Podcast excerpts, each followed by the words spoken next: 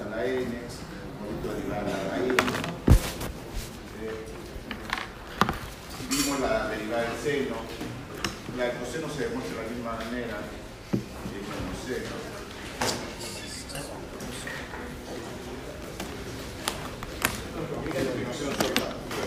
Regla de Este primer teorema. Que la función sea derivable en x. La derivada de c por f es c por la derivada de es decir, la constante sale fuera. Aquí está la tesis escrita en notación de Lagrange. Aquí está la tesis escrita en notación de Cauchy. Estas dos líneas dicen lo mismo, solo están en dos notaciones diferentes. Para ustedes qué significa eso es que la constante sale fuera.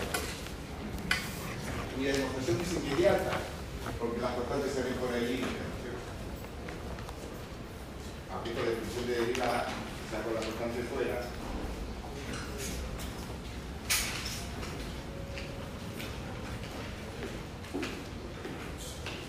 La derivada de la suma.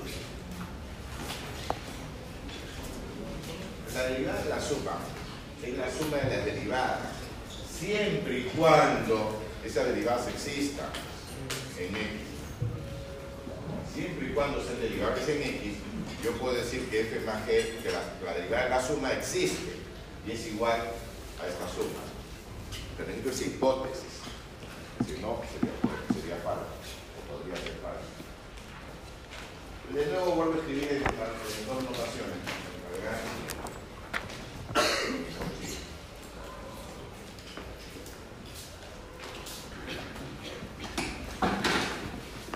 Este teorema para la suma se puede generalizar por inducción. Vale para la suma de n funciones. La derivada de la suma de las n, la suma de las n derivadas, siempre y cuando esas n derivadas existan. Y ya con derivada de la constante, o sea, con, la- con el hecho de que la constante sale fuera y que ya sabemos derivar suma, ya podríamos derivar este, cualquier polinomio.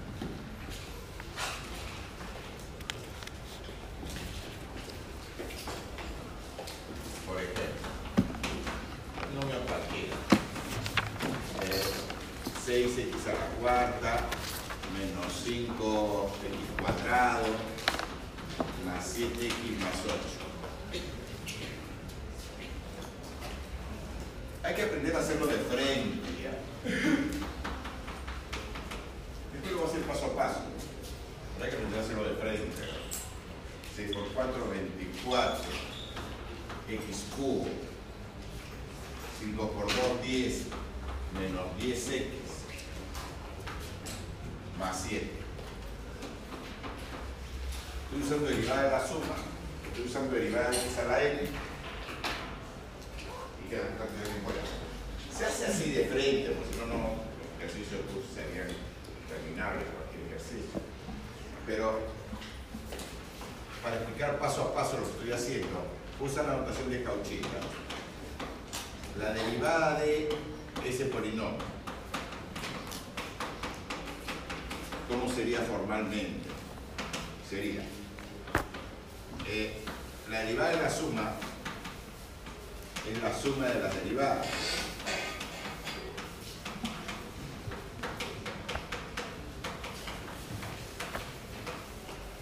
En verdad hay que indicar respecto de quién, ¿no? Cuando está claro respecto de quién ya pueden indicarse en esta notación de Cauchy. Las constantes salen fuera.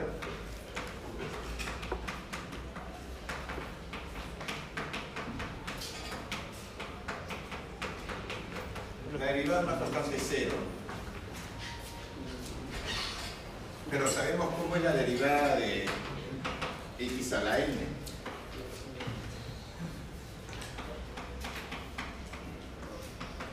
La derivada de x cuadrado y la derivada de x.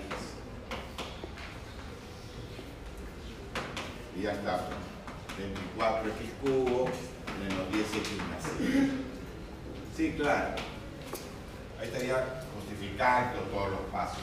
No se hace así, ¿no? se hace así. Porque no cualquier ejercicio que sería claro. Aquí estamos, yo suma, ¿no? con productos se complica, con cocientes se complican más. Hay que aprender a hacerlo de frente, ¿no es cierto?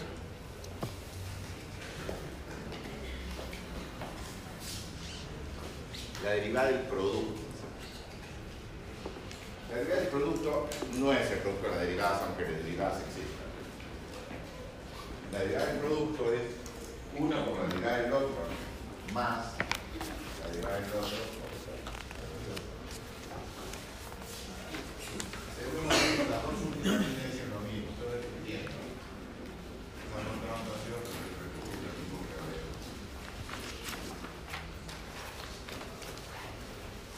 Derivada del producto.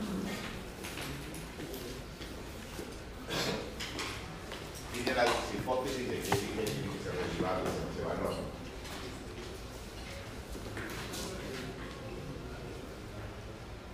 La derivada del cociente. Unos menos acá. Y entre g de x al cuadrado.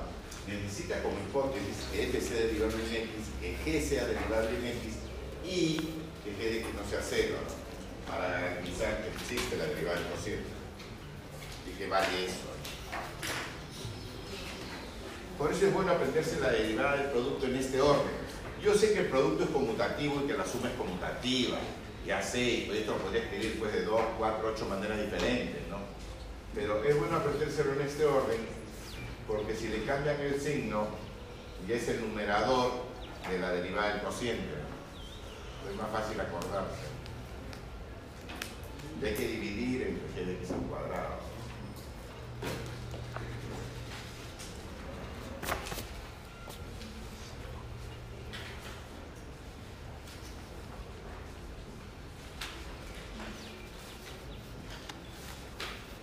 Teniendo ya este teorema, se podría demostrar este teorema. La derivada de x a la n para n cualquier entero.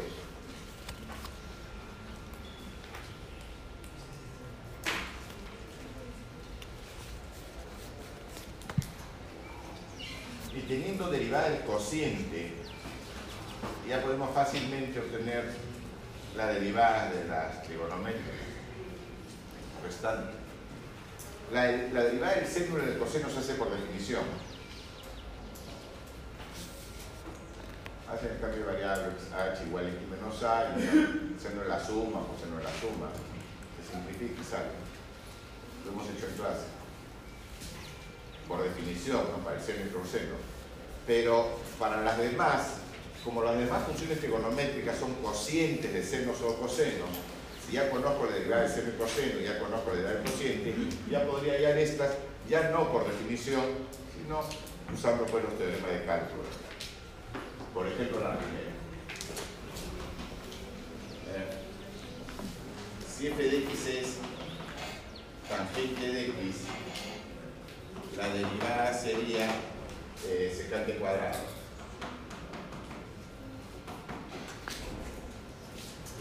Voy a demostrarlo, pero ojo, ya no por definición, sino por derivada del cociente.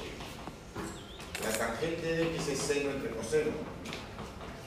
Entonces derivo este cociente. Sería la derivada del seno es coseno por g, ¿no? que sería coseno. Menos, porque es un cociente, la función numerador es seno por la derivada del denominador es menos seno. La derivada de coseno es menos seno. Todo dividido entre coseno al cuadrado. Estoy usando pues la fórmula de derivada del cociente.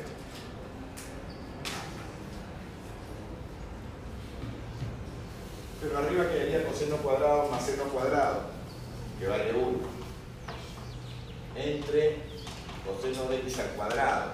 Esto es lo mismo que 1 entre coseno al cuadrado, esto es lo mismo que secante al cuadrado.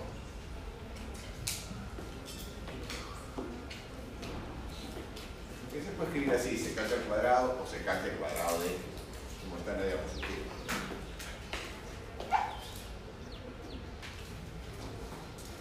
La cronómetra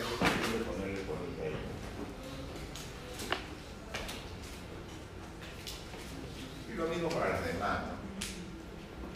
Por ejemplo, para secar.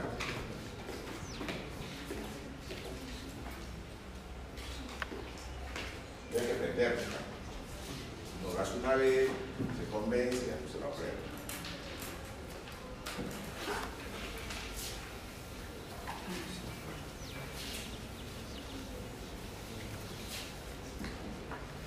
Por ejemplo, si la función fuera secante de x, su derivada sería secante por tangente. Secante por tangente. Demostración. La secante es 1 entre coseno. Derivo este coseno. El numerador es 1 y el denominador es coseno. ¿Y cómo sería la, deri- la derivada de esa función? Sería la derivada de 1 que vale 0 por coseno menos el 1 por la derivada del coseno, que es menos 0. Todo dividido entre coseno cuadrado. Quedaría seno entre coseno cuadrado. Entonces yo lo puedo escribir como 1 entre coseno por seno entre coseno.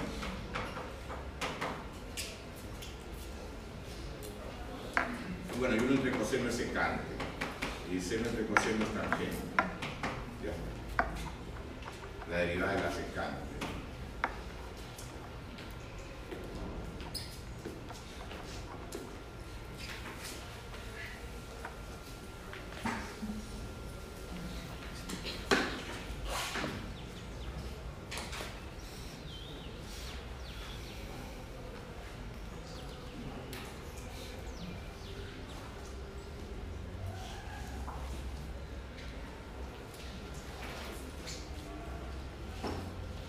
Conocen este problemita, ¿no? Digamos se lanza desde una altura de cero un objeto con velocidad inicial de sub cero. Digamos que todo está sometido a una, una gravedad, digamos, este, menos g.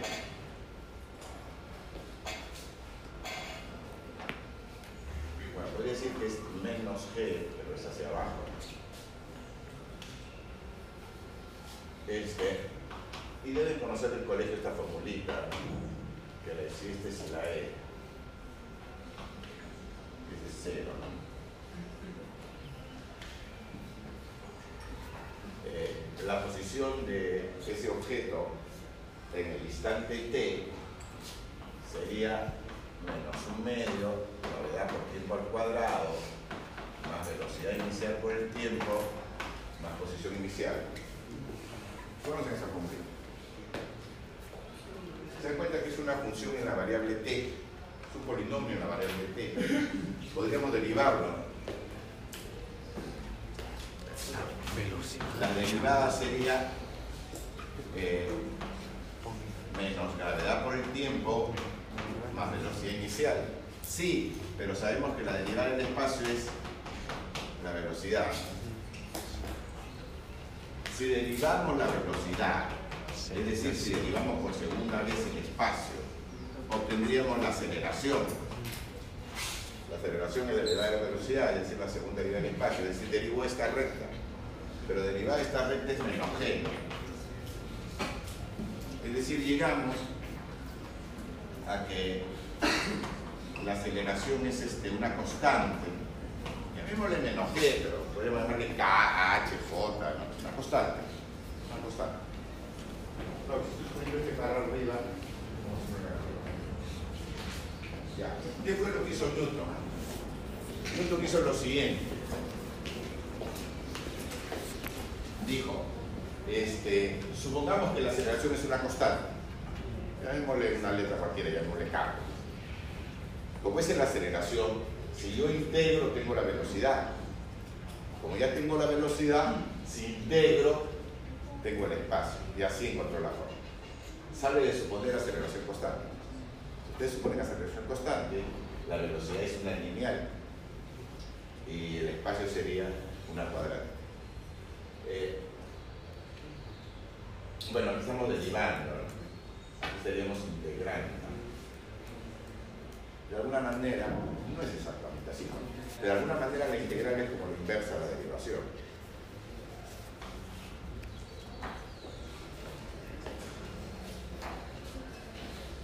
¿Qué más?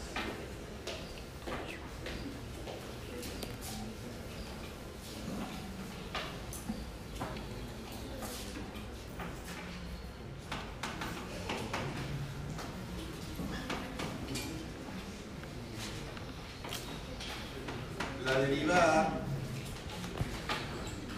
seno de x sabemos que es coseno de x.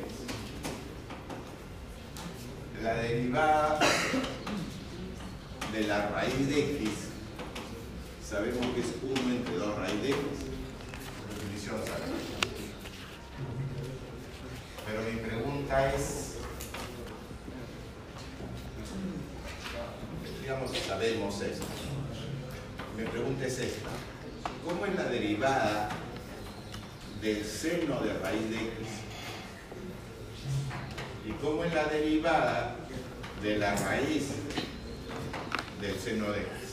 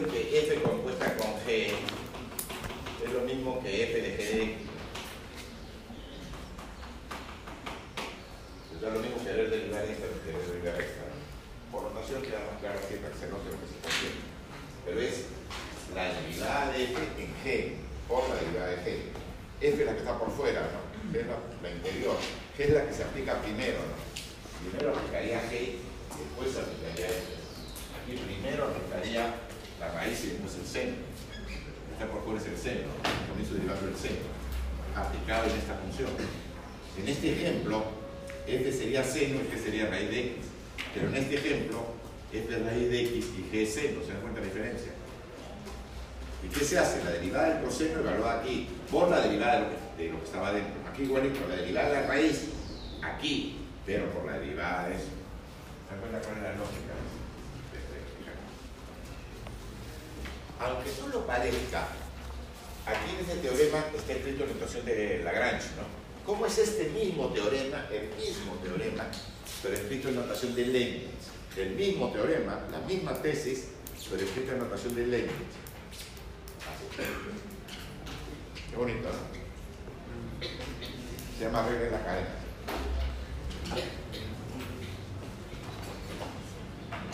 La derivada de y respecto de x es la de y respecto de u por la de u respecto de x.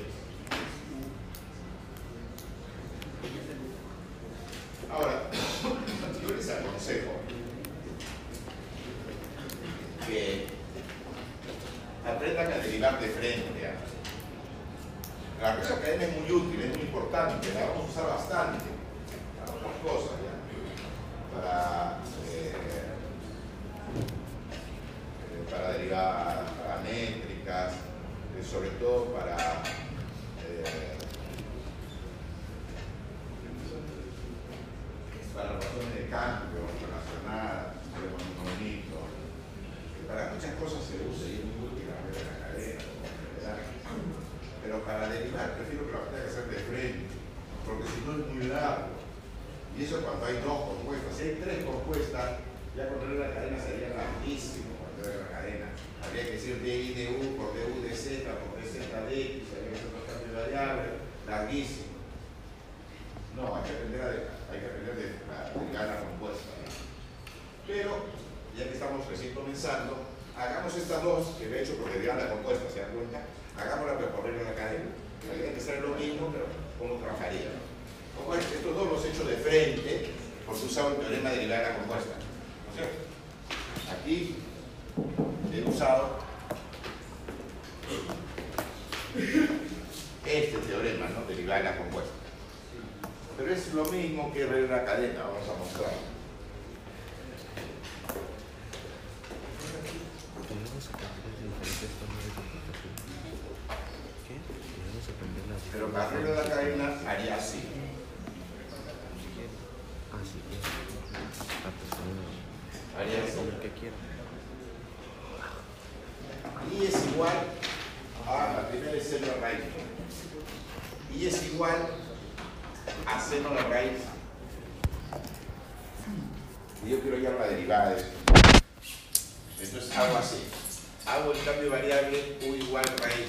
Hago el cambio variable de la función interna, la que se aplica primero. Eso hago cambio variable. Hago u igual ra- raíz de x. ¿Para qué? Para que y sea seno de u. y yo sé derivar raíz de x respecto de x. Y sé derivar seno de u respecto de u. La derivada de u respecto de x, ¿cuánto sería? 1 entre 2 raíz de x. Y la derivada de y respecto de u, y es seno de u sería coseno de u.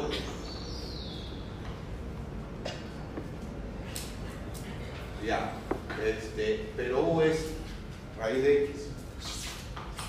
Sería coseno de raíz de x. Ya está. Yo quería hallar y prima, pero y prima en la notación de Lagrange es este, de y de x en la notación de Leibniz. En verdad se lee, la de Leibniz se lee diferencial de y entre diferencial de x. Pero yo lo estoy leyendo como si fuera de Cauchy, derivada de y respecto de x, porque todavía no hemos visto diferenciales y, y para entenderlo mejor, ¿no? y después ya veremos cómo diferenciar. Bueno, aquí uso la regla de la cadena. dy de x es dy de u por du de x, pero dy de u es coseno de raíz de y. Y du de x es 1 entre 2 raíz de x. Claro, por supuesto que quiere salir lo mismo. Pero como es más largo, pero vamos con otros problemas, es muy útil, es más claro, de la cadena, sí. Pero para derivar, mejor es aprender a derivar de frente, o sea, bueno. En la segunda, ¿cómo sería?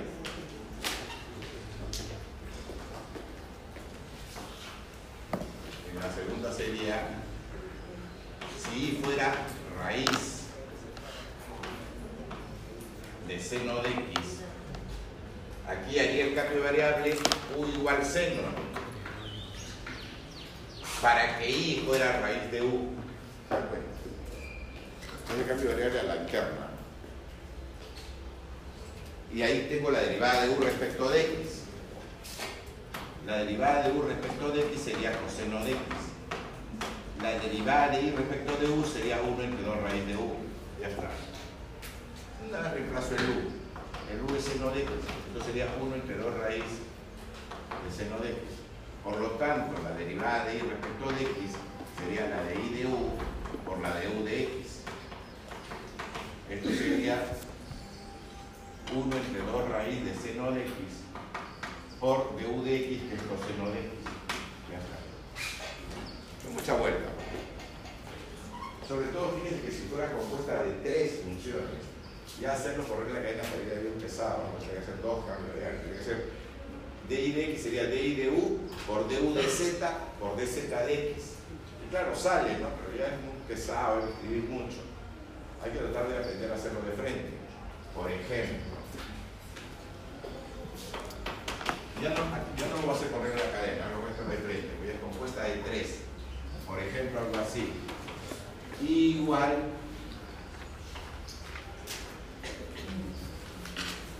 por ejemplo, tangente de la raíz de este polinomio cuadrado más x más 1. ¿Se dan cuenta que estamos poniendo tres funciones ahí? De fuera hacia adentro, que es como va a derivar, sería la tangente, la raíz y el polinomio. De dentro hacia afuera, o cómo se evalúa, primero sería el polinomio, después la raíz, después la tangente. Pero para derivar es de afuera hacia adentro. Entonces comienzo. La derivada de la tangente, ¿cuánto es? Secante cuadrado. La derivada de la tangente es secante cuadrado. Pero hay que aplicárselo a esto, ¿no? Es decir, a la raíz de x cuadrado más x más 1. Por, pero me falta pues la derivada de eso, ¿no? La derivada de la raíz es 1 entre 2 raíz. Aplicado ahí, pero me falta la derivada de esto. La derivada del polinomio, que sería 2x más 1. Y esa es la derivada.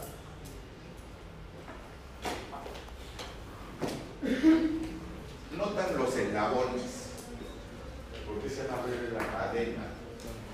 Notan los eslabones. Esto, notan los eslabones. Está aplicando el dy de x, sería dy de u por du de z por dz de x. Es lo que estoy haciendo en el fondo. Eso es lo que estamos haciendo de frente. Y así tienen que tratar de aprenderlo. ¿no? Porque si no, es un ejercicio, cualquier ejercicio no es hacer el papel para desarrollar un ejercicio largo, digamos, un ejercicio más complejo. Sí, sí, hay que hacerlo, hacer de frente, pero hay que aprender a abrir la cadena también. también. Dos teoremas. O dos versiones.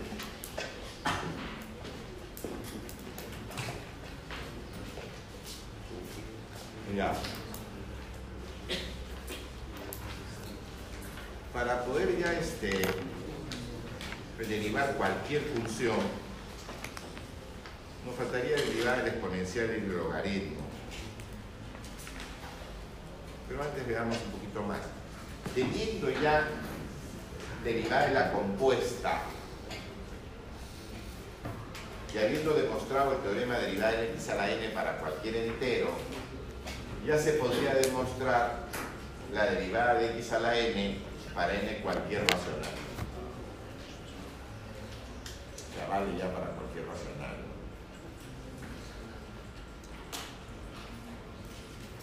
Claro, con esto ya podríamos haber sacado la derivada de otra manera,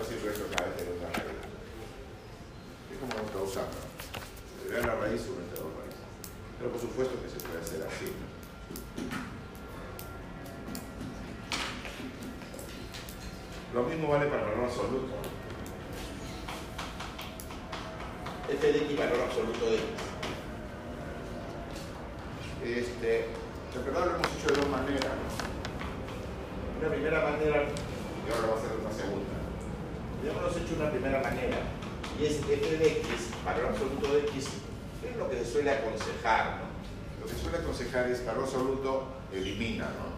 ¿Cómo se elimina el valor absoluto? Usando la definición de valor absoluto.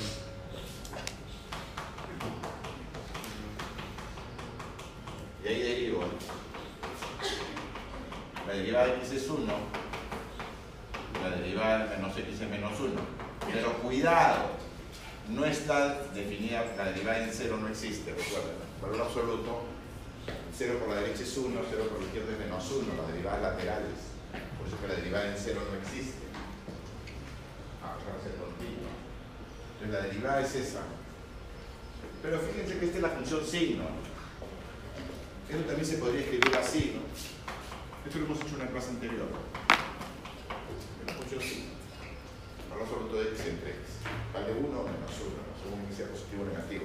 No está definido en 0. Pero veamos una segunda manera de hacerlo. f de x igual valor absoluto de x. Esto es raíz cuadrada de x cuadrado. En los cursos como fundamentos, en el curso de álgebra matricial, generalmente con la, el valor absoluto prefieren hacer esto, ¿no? Raíz de x cuadrado. Pero en cálculo con valor absoluto, no es neto, elimina el valor absoluto. Tomar límite, tomar derivada, tomar integral, la sección. Puede ser mejor este camino. Pero también este camino también funciona, por supuesto. Porque fíjense que esta es la compuesta de dos funciones. Es la compuesta de la raíz con la cuadrada, ¿no es cierto? Entonces vamos a derivar, pero con derivar en la compuesta, ¿ya? Vamos a derivar, pero derivar en la compuesta. La derivada de la raíz es 1 entre 2 raíz, pero aplicada a x cuadrado, ¿no es cierto? ¿Pero qué me falta? La derivada de x cuadrado, es 2x. Y me quedaría x entre valor absoluto de x, que es lo mismo que valor absoluto de x entre x. La función sí. Yo le pondría valor absoluto en el numerador.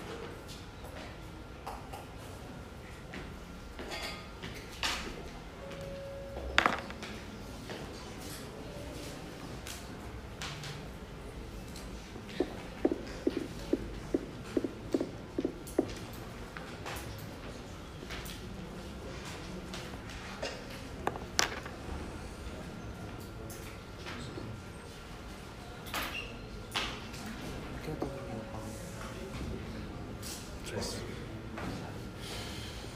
Estaba terminando el informe. Cuando en cálculo decimos Y la función exponencial, de filo. nos referimos a la función e a la x. Función exponencial en base n. Simplemente le llamamos función exponencial. Si fuera en otra base, como en el caso 3, diríamos en base a, exponencial en base a. En general pues, la exponencial es la de base a. Igual que el caso 2, logaritmo, cuando en cálculo decimos logaritmo, estamos refiriendo al logaritmo en base n. Si queremos como el cuatro, como en el caso 4, logaritmo en otra base, hay que decir, bueno, logaritmo en base a. Bueno, en cálculo, la mamá de las funciones es la exponencial. La derivada de la x es la x, la integral de la x es la x. Es la única función que tiene esa propiedad. Cuando más cursos de cálculo y ingeniería vean, de estadística más aplicaciones de de la x van a ver. En física, en ingeniería, en estadística, el e a la x aparece constante, aparece frecuente. Por muchas razones. Bueno, la derivada de la x es la x. La derivada del logaritmo de x es 1 entre x. Estoy derivando respecto a x. Pero si fuera a la x, sería su derivada logaritmo de a por a la x. Si en el caso 3 hacen que a sea igual a e, ¿qué les aparecería? El caso 1, porque el logaritmo de a vale 1. Lo mismo, derivada del logaritmo en base a es 1 entre el logaritmo de a por 1 entre x. Caso particular, el caso 4 es el caso 2, ¿no? ¿Qué pasa si la base es e? Quedaría pues logaritmo de que vale 1 y quedaría 1 entre x igual. 3 y 4 generalizan 1 y 2. Pero sobre todo usamos 1 y 2. También si está en otra base ya sabíamos cómo hacerlo. Por ejemplo,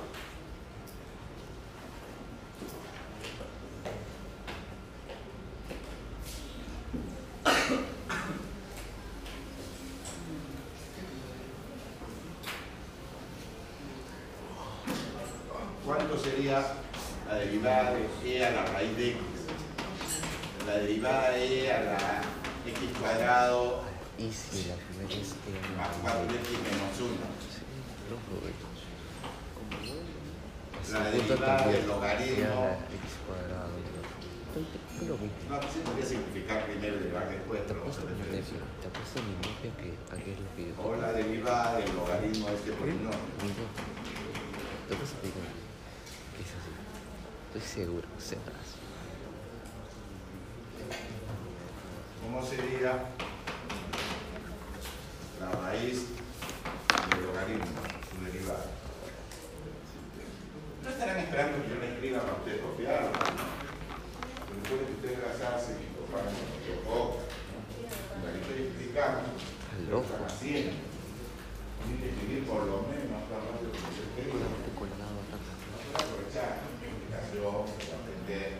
Y ustedes mismos ponen ahí la derivada. Eso.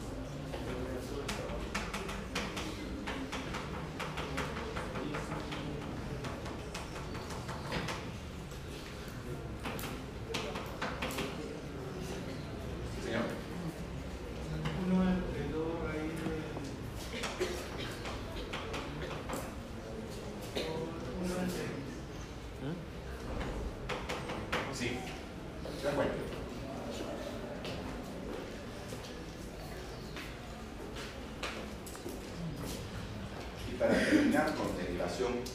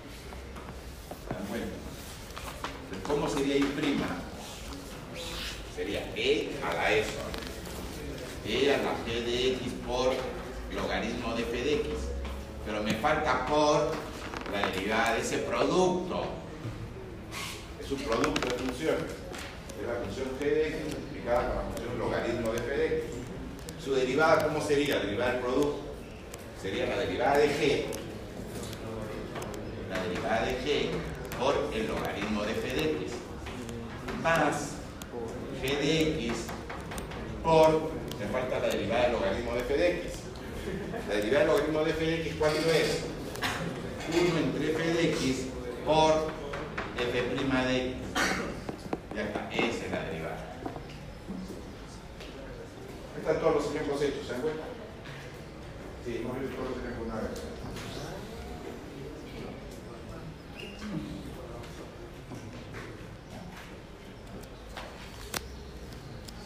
Noten que lo que está antes del corchete en verdad es sino. Fíjense que esto de aquí, en verdad es sino. Es la misma función. Si quieren simplificar. Si quieren simplificar, fíjense que lo que está antes del corchete es simplemente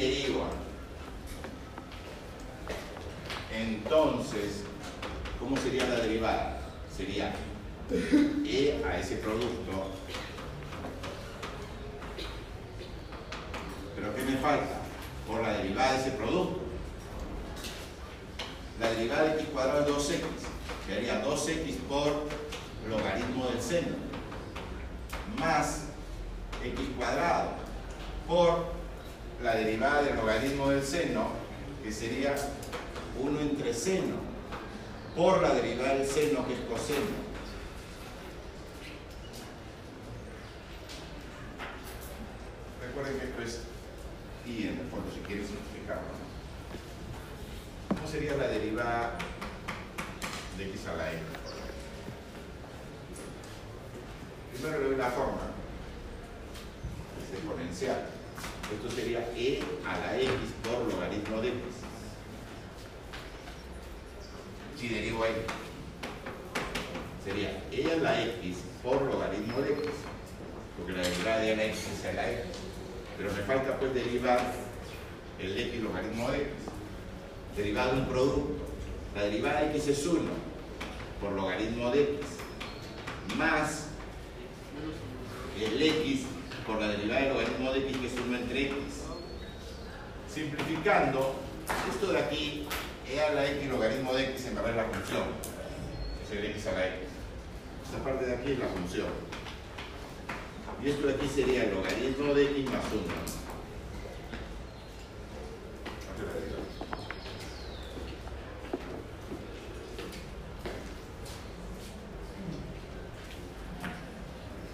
Y con esto ya sabemos derivar explícitamente cualquier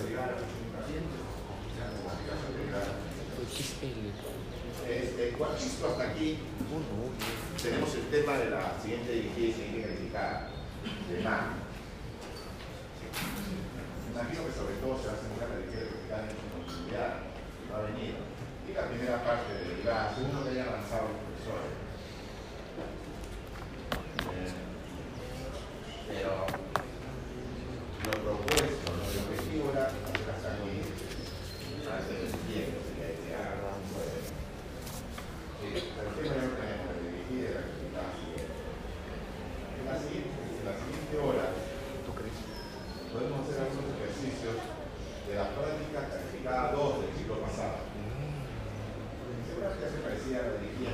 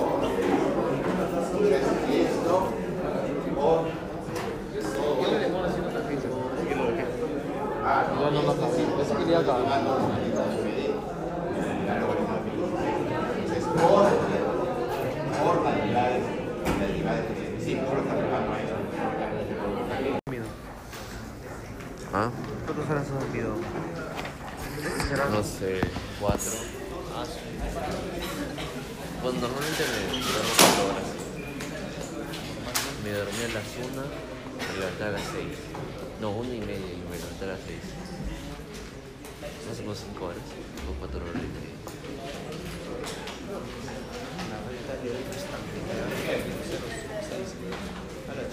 A ver, continuamos.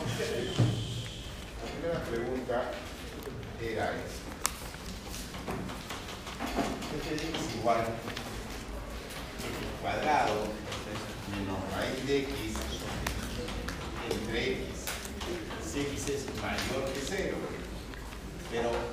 x por x menos 1 si x es menor o igual que 0. Pregunta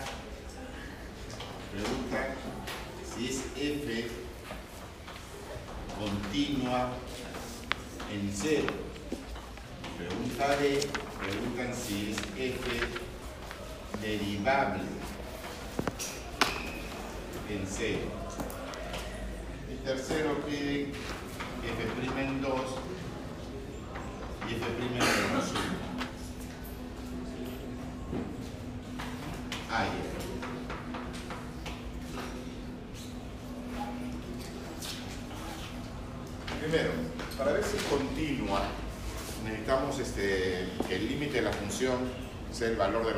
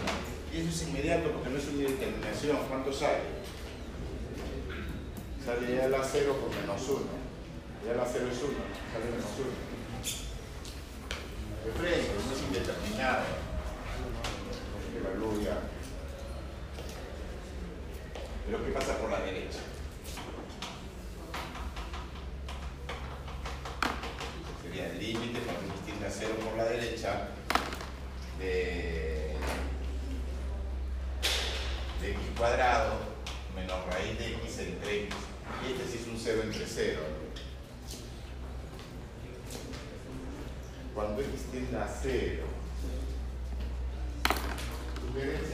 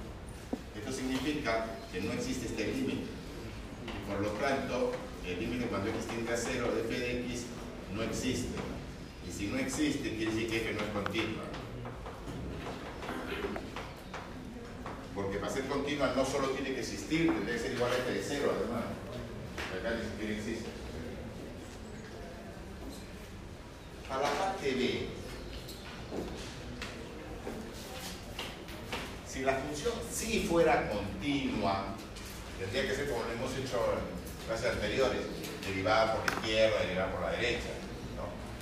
si es que fuera continua. Pero como no es continua, no es necesario, porque si no es continua, no es derivable. Como f no es continua, entonces f no es derivable en cero. Entonces f no será derivable en cero. ¿Por qué no demostrarme si es derivable es continua? Es lo mismo que decir que si no es continua no es derivable. Ojo, si sí fuera continua, tendría que analizar derivadas que va de 0, de 0, donde existan, que sean iguales, como se reemplazan. Pero si no es continua ya no es necesario. Ahora, si ustedes lo hacen, van a ver que no es derivable. Si empiezan a integrar por la derecha y por la izquierda, van a ver que o alguna no existe o no son iguales. Pero en este caso no es necesario hacerlo. Pero seguro que si lo hacen, van a notar esto.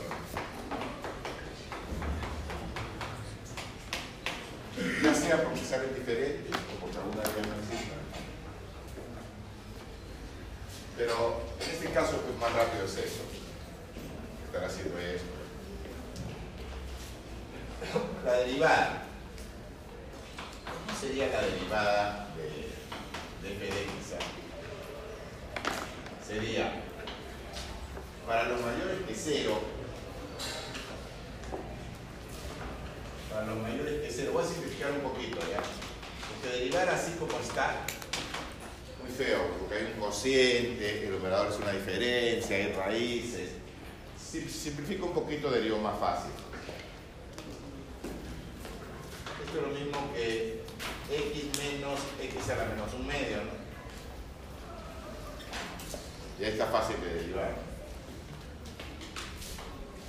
¿Cómo sería y'? Sería 1 más un medio x a la menos un medio menos 1 menos 3 medios. O si quieren 1 más 1 entre 2 raíz cuadrada de x cubo, si quieren escribirlo así. Más Esa es la primera rama. De la segunda rama, como están fáciles, podría ser de frente como derivar el producto. ¿Cómo sería y'? Sería e a la x, que es la derivada de e a la x, por x menos 1, más e a la x por la derivada de x menos 1, que es 1. Pero aquí va a quedar este e a la x, se va a cancelar con este e a la x. Quedaría simplemente x e a la x. ¿no?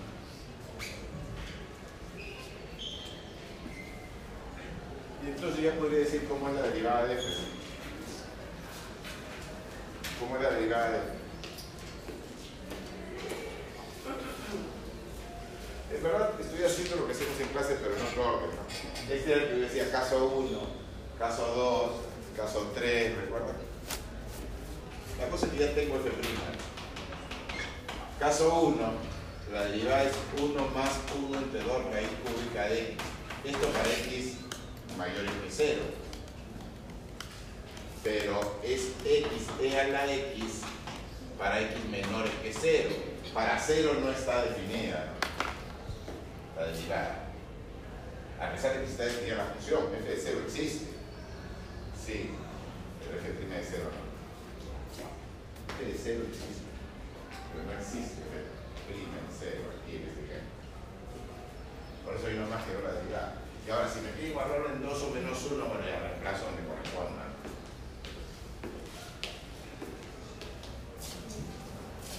Me piden reemplazar, ¿cómo sería f' en 2? f' en 2, el 2 está aquí, pues, ¿no? Tengo que usar esta regla. Sería 1 más 1 entre 2 raíz de 2 al cubo. Y f' de menos 1, el menos 1 está aquí, habría que evaluar aquí, sería menos 1 por e a la menos 1.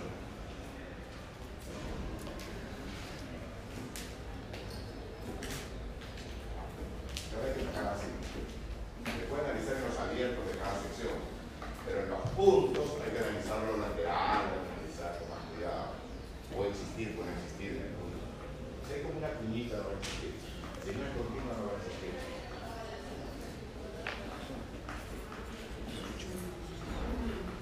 Bueno, esa era la primera pregunta. La primera parte de también. Pero bueno, veamos la, la tercera pregunta, que también es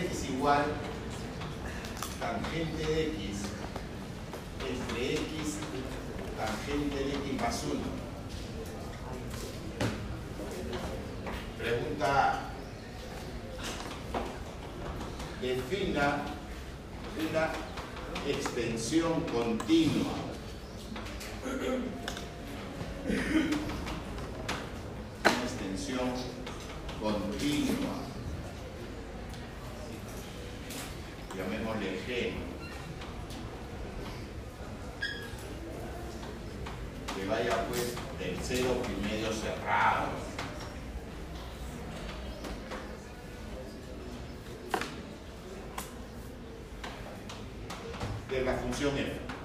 Estoy pidiendo una extensión continua de la función f. Creo que de paso dicen llama que G por ser su dominio, donde tiene que la redacción podría estar podría ser mucho mejor. Ahí se quiere hallar la extensión continua de f. A eso, porque hay G una extensión continua de la función f. Esto es lo más mejor, mejor, mejor de verdad. Hay G una extensión continua de la función f. Pero el texto venía, define una función continua g, una extensión continua g de la función f.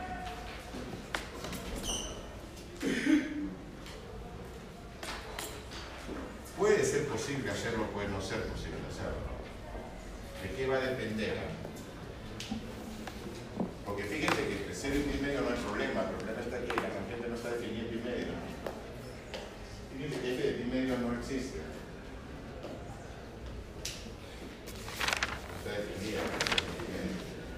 ¿Cómo podría extenderla a una función g que sí esté definida en pi medio? Le voy a decir cómo tiene que ser la respuesta ya.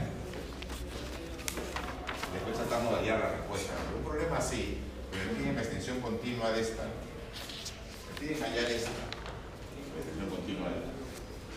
Es bueno conocer cómo va a ser la respuesta. La respuesta cómo tiene que ser. Esta. G de x igual a f de x cuando el x no sea pi medio. Cuando x sea pi medio, ¿cómo habría que definirla? Como el límite de f, ¿no? En pi medio. En este caso, solo por la izquierda, ni siquiera por los dos lados. Como quiero aquí en el cerrado, cerrado pi medio, necesito continuidad solo por la izquierda de pi medio, nada más. Es el límite que pondría aquí. Y la respuesta. Entonces hay que calcular ese límite. Si el límite existe, si es un número, lo pongo ahí y hay extensión continua. Si el límite no existe, no hay extensión continua. No se puede. Si el límite es removible, se puede pues, removerlo, se puede ir a extensión continua. Pero para que el límite sea removible, tiene que existir. Para que la continuidad sea removible, el límite tiene que existir. No lo hemos visto, ¿recuerdan? Continuidad. Entonces calculo el límite cuando x tiende a pi medio, pero por la izquierda. No es un punto interior, sino es un punto extremo. Si fuera un punto interior, el intervalo tendría que hacerlo por los dos lados. Un punto interior del intervalo, quiero cerrar la continuidad, tendría que dos lados. Pero como aquí solo quiero cerrar lo que he dicho, basta hacer el límite solo por la izquierda de, este, de esa función del tangente f de. Límite cuando x tiende a pi medio por la izquierda. Sugerencia.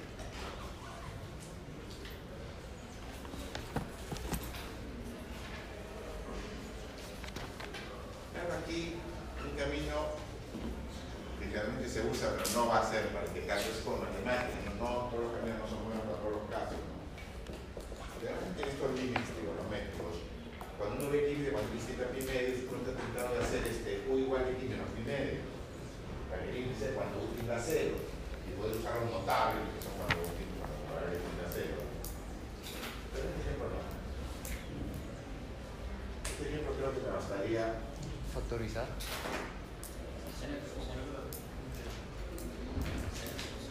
¿Puede factorizar tangente de x? multiplico por coseno, multiplico por seno, ya no sé qué.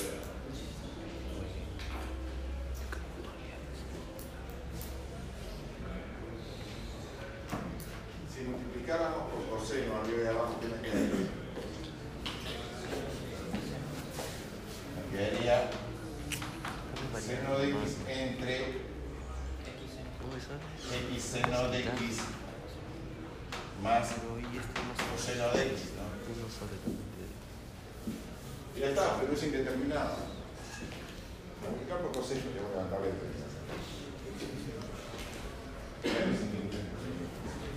Vamos a formar un infinito por levantar el infinito. ¿Cuánto sale eso?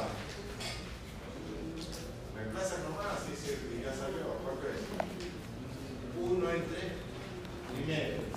Es decir, 12 tiene.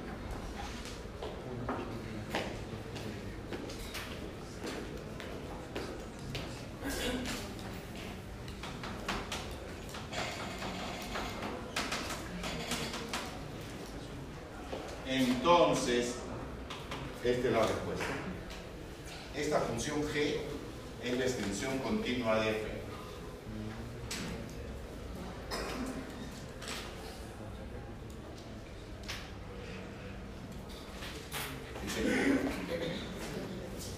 Cuando el punto es interior, cuando el punto de discontinuidad es interior, si la discontinuidad es removible, se puede remover. Yo tengo que dar límite por la izquierda, límite por la derecha, removerlo y ponerlo ahí el límite. Pero cuando la discontinuidad es solo en un extremo, luego tengo que ver qué sucede acá, qué sucede por la izquierda. Y si existe, lo pongo ahí y es continua. Sin importar qué pasa con la derecha. Recuerden cómo es continuidad lateral, cómo es continuidad intervalo, cerrado. Lo hemos visto ya en clase, en el encerrado.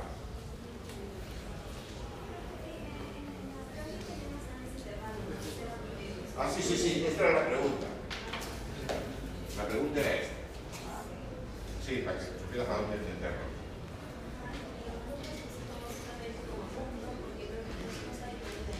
¿Cómo? Claro, porque donde no es trimedios, funciona F. Lo que estamos haciendo es esta. Esta es la Esa es la función F. ¿Cómo es la función G? Pero solo que F no era continua encerrado, que sí. Esta es la función F. Esta es la gráfica de la función F. Aquí está 0, aquí está y medio. Esta es la función F. Pero no es continua en encerrado. ¿Cómo es la función G? La misma que F fuera.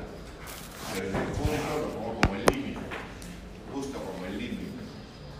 Y entonces ahora G sí es continua. Ojo, ¿ah? G es continua. Lo voy a poner por acá, porque la, para la parte B necesito. Para la pregunta B dice, demuestre que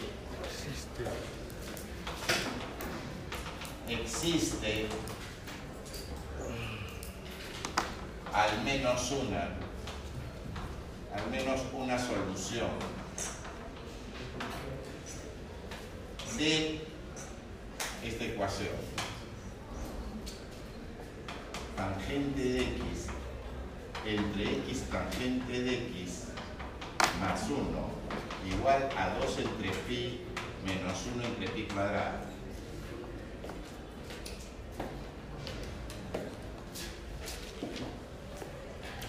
Está fácil si le aplicamos el teorema de valor intermedio a la función g. A f no la puedo aplicar porque no es continua encerrado. ¿Se dan cuenta? El teorema de valor intermedio solo para continuos encerrados. No se la podría aplicar a f, pero sí a g. Noten lo siguiente. Primero, este, que es continua en el cero primerio. Segundo, ¿cuánto vale G de cero? ¿Cuánto vale G de primerio? G de primerio lo hemos definido como 2 entre pi. Y G de cero lo hemos definido como F de cero. Sería tangente de 0, 0. O sea es 0. Pero fíjense que este número, que vendría a ser el cano, está entre los dos. Fíjense que este, G de 0 es menor que ese valor. Este valor es positivo. ¿no? 2 entre pi es más que 1 entre pi cuadrado. Entonces 2 entre 3, entonces 1 entre 9. Es más grande. Aproximadamente, digo. Generalmente entre 2 entre 3, aproximadamente entre 1 entre 9. De hecho, de hecho, es mayor que 0. Y de hecho, esto es menor que 2pi, porque 1 entre pi cuadrado es negativo. Tengo las dos, las hipótesis del teorema del valor intermedio. Suponiendo que este fuera el valor cano, este es el K, ¿cierto? Entonces, ¿qué puedo afirmar? Que existe por lo menos un C entre 0 y medios, donde va a ocurrir qué? Que G de C sea igual a este valor K. O sea, que G de C sea igual a justo este valor. Quieren. Estoy haciendo cambio. Quieren para que se parezca más al teorema de. Entonces, donde G de C sería igual a ese K. Pero G de C justamente es este, como C está ahí, justamente tangente de C, entre C por tangente de C más 1, sería igual a 2 entre pi menos 1 entre pi cuadrado. Sí, por lo menos hay un C que cumple, por lo menos hay una solución. Sería más fácil si a lo que el cuadrado le llaman ¿no? que se parezca más al teorema. Cómo trabajar, ¿no? El método de trabajo.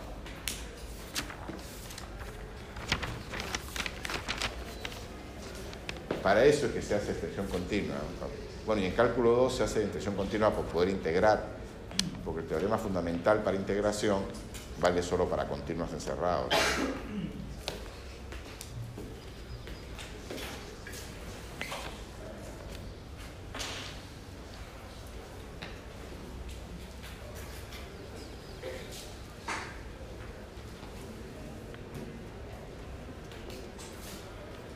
Es como el plan.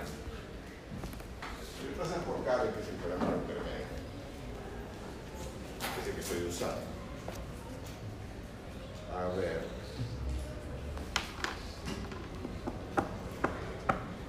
Otra pregunta. De la previa calificada del ciclo pasado.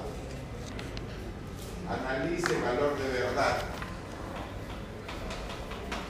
Analizar el valor de verdad quiere decir que si uno dice que es verdad, tiene que justificarlo, ¿no? si uno dice que es falso, tiene que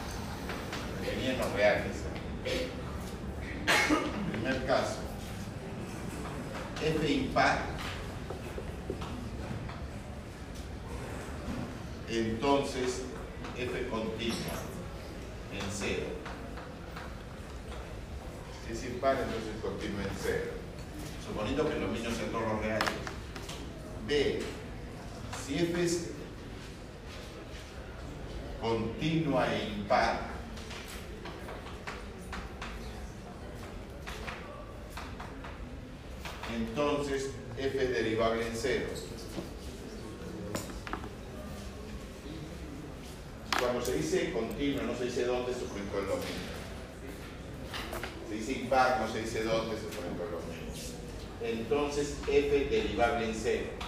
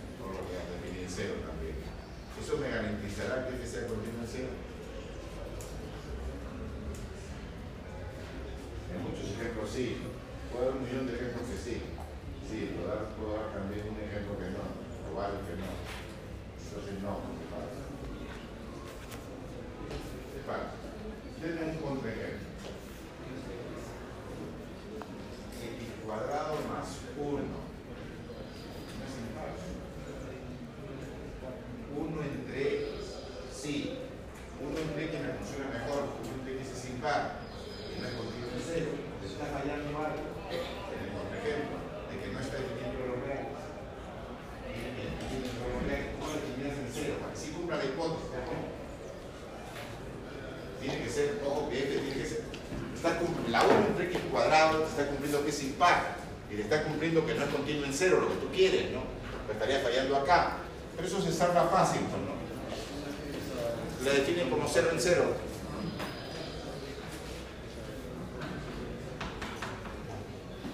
Falso. El contraejemplo.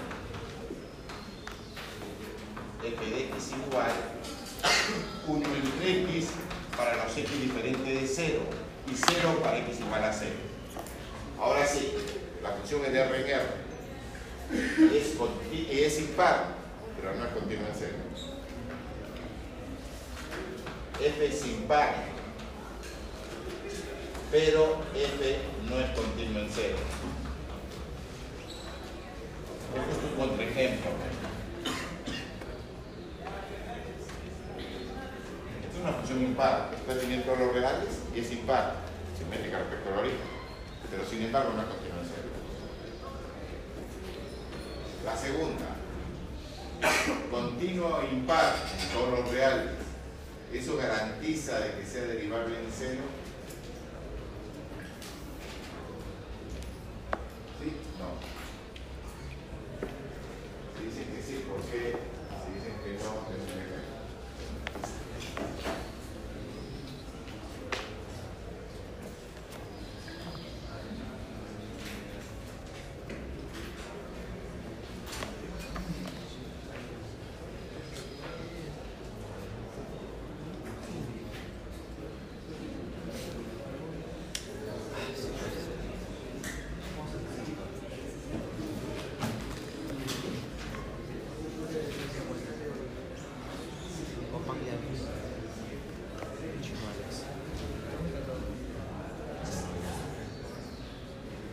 Ya. ¿Verdadero o falso? Falso. Falso. Entonces entrar un contraejemplo. ¿Cómo tiene que ser contraejemplo? Tiene que estar definido en todos los reales. Es hipótesis. Tiene que ser continua. Tiene que ser impar, pero no debe ser derivable en cero.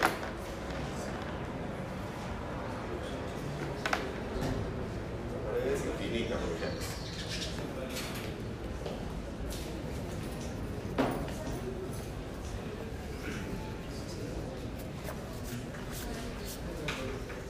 falso, por ejemplo. Este, x igual raíz cúbica de x. ¿Cómo es raíz cúbica? Está definida en todos los reales. Es continua y es impar. Pero no es derivable en cero. ¿Por qué? Sale infinita la derivada. Esto es, esto es lo mismo que a la un tercio. ¿Cómo es la derivada?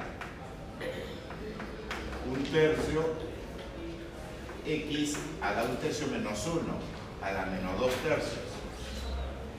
Es decir, 1 entre 3 raíz cúbica de x cuadrado. Ven que no está definida para cero. f' en cero no existe. Para el diferente de cero sí existe, pero f' en cero no existe, no es derivable en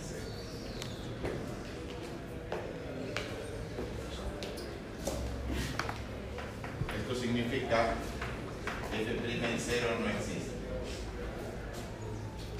Ma claro non sta definida, non è derivabile in 0.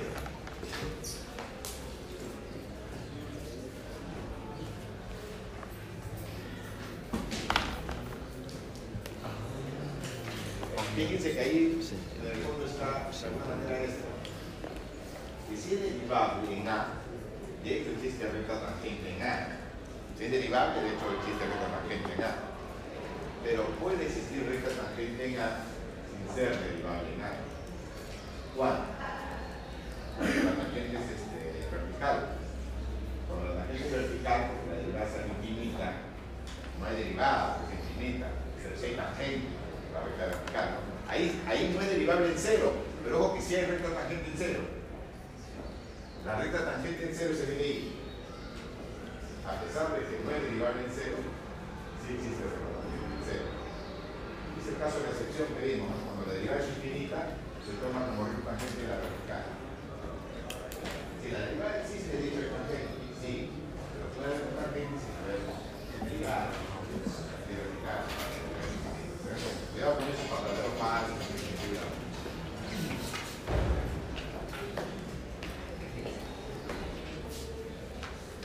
Estudio físico. Cálculo y dibujo. Por jueces dirigida.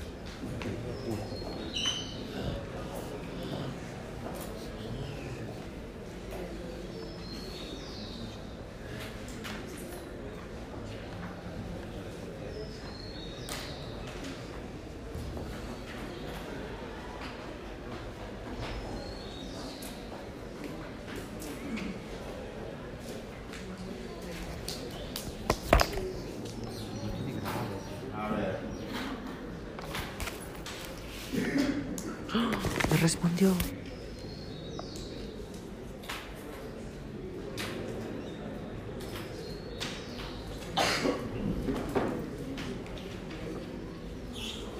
Ah, ya, muy bien, muy bien.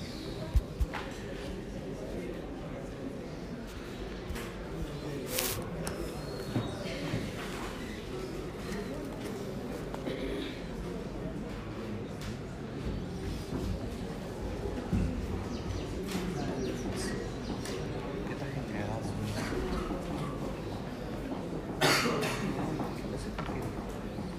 Esta pregunta. Que sí me llevaron a una regla tangente. Pero de ahí no Ahí la escuché, ¿no?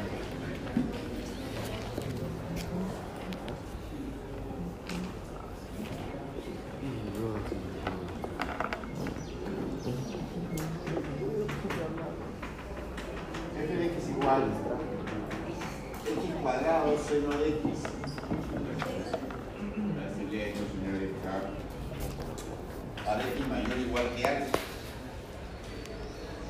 Y x cuadrado coseno de x para x menor que alfa.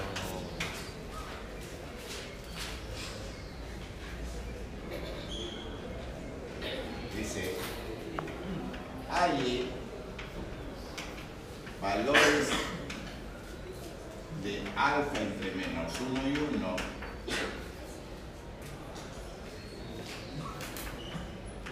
para los cuales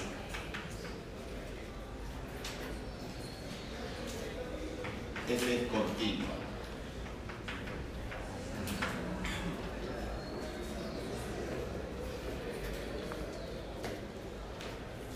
¿Para qué valores de alfa, pero solo entre menos 1 y 1? Este, es continuo. Fíjense, al ser continuo en alfa, tendría que ser continua por la derecha tendría que ser continua por la izquierda. Bueno, tendría que ser continua. Es decir, los límites laterales tendrían que ser iguales. Los límites en alfa. ¿Cuánto sería entonces el límite cuando x tiende a alfa por la derecha de f de x? Sería el límite cuando alfa, cuando x tiende alfa por la derecha cuadrado seno de x y esto es alfa cuadrado seno de alfa.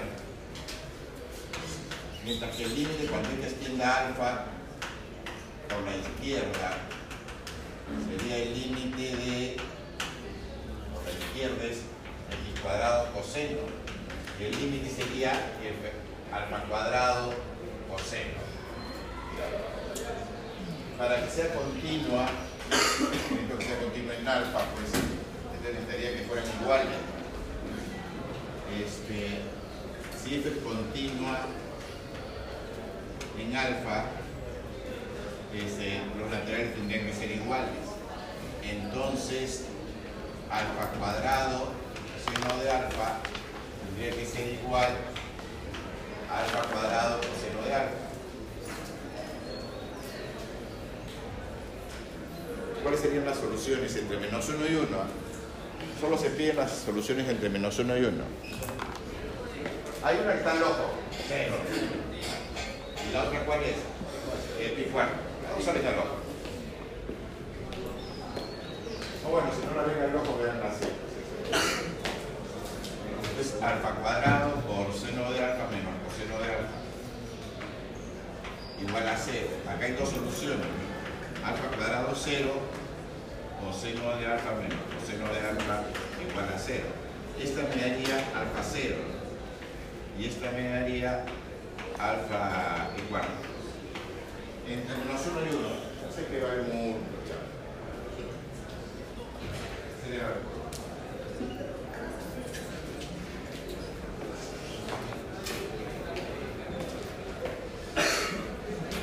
Bueno, gracias, buenos días. Ya este, aquí tenemos el tema hasta la, siguiente dirigida y calificada. Próxima clase seguimos con otros temas ya para el examen.